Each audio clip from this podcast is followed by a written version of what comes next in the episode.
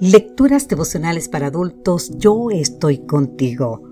Cortesía del Departamento de Comunicaciones de la Iglesia Tentista del Séptimo Día Gascue en Santo Domingo, capital de la República Dominicana. En la voz de Sarat Arias. Hoy, 17 de septiembre, el Valle de Lágrimas lo cambian en fuente.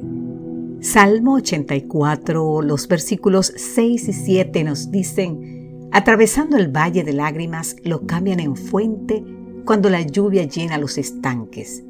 Irán de poder en poder, verán a Dios en Sion. Refiriéndose al Salmo 84, Charles Spurgeon declaró, si el Salmo 23 es el más popular, el 103 es el más gozoso, el 119 es el más profundamente vivido y el 53 el más doloroso. Este es el más dulce de los salmos de paz.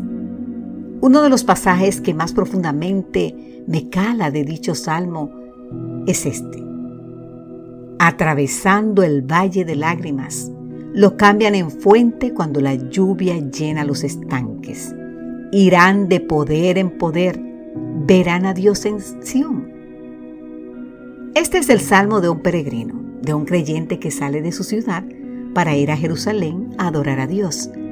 Sin embargo, en lugar de describir el panorama físico exterior de su travesía, el salmista nos describe su viaje desde la perspectiva espiritual interior. Describe su corazón, su carne, su alma. Está lejos de Jerusalén, pero siente la cercanía divina. Camina con un anhelo expectante. Se siente como la golondrina que está en su nido, es un niño pequeño que corre a los brazos de su amado Padre.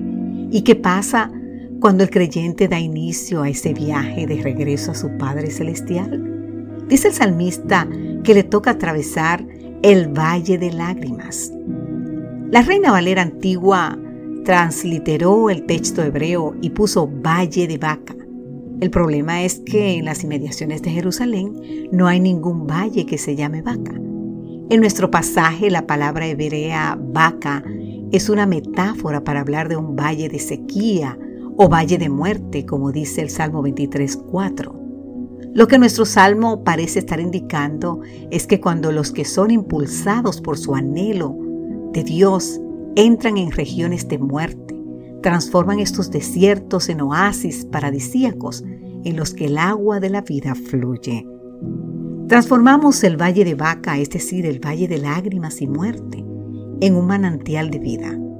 Aunque nuestra travesía hacia Dios nos toca pasar por senderos de desolación, nuestro buen Señor nos ha prometido que esos mismos senderos serán caminos de vida y salvación. Querido amigo, querida amiga, tus lágrimas serán convertidas en un oasis. Tu enfermedad dará paso a una vida plena y de salud tu valle de muerte llegará a ser un valle de resurrección. Tu debilidad dará paso al poder. Y lo mejor de todo, al final, verás a Dios en Sión. Que el Señor te bendiga hoy en gran manera, querido amigo, querida amiga.